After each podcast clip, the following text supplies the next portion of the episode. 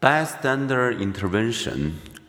Reflecting on initial reports of Genovese murder and other such tragedies, most commentators were outraged by the bystanders' apparent apathy and indifference.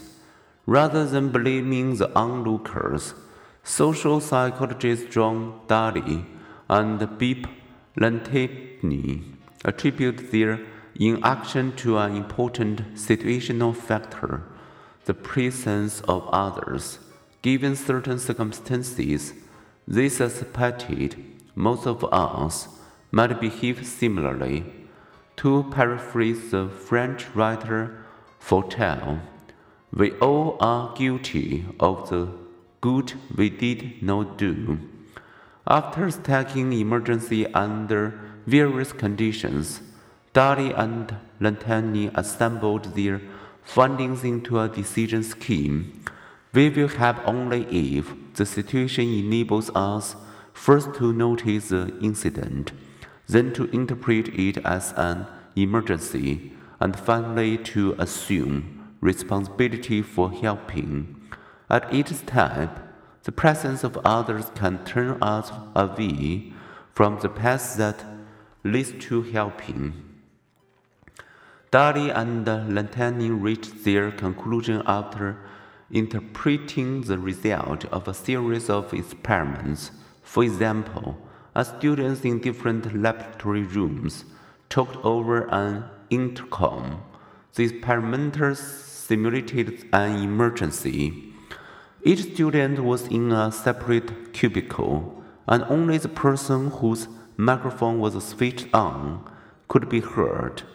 When his turn came, one student made sounds as though he were having an epileptic seizure, and he called for help. How did the others react? As figure 13.18 on the next page shows, those who believed only they could hear the victim and therefore thought they alone were responsible for helping him usually went to his aid. Students who thought others could also hear the victim's cries were more likely to do nothing. When more people shared responsibility for help, when there was a diffusion of responsibility, any single listener was less likely to help. Hundreds of additional experiments have confirmed this bystander effect. For example, researchers and their assistant took 1497 in elevators rides in three cities and accidentally dropped coins or pencils in front of 4,813 fellow passengers. When alone with a person in need, 40% helped in the presence of five other bystanders. Only 20% helped.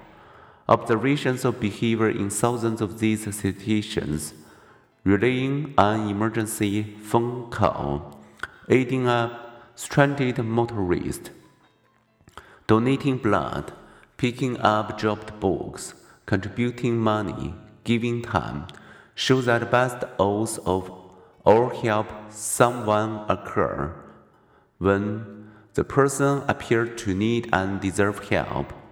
The person is in some way similar to us. The person is a woman.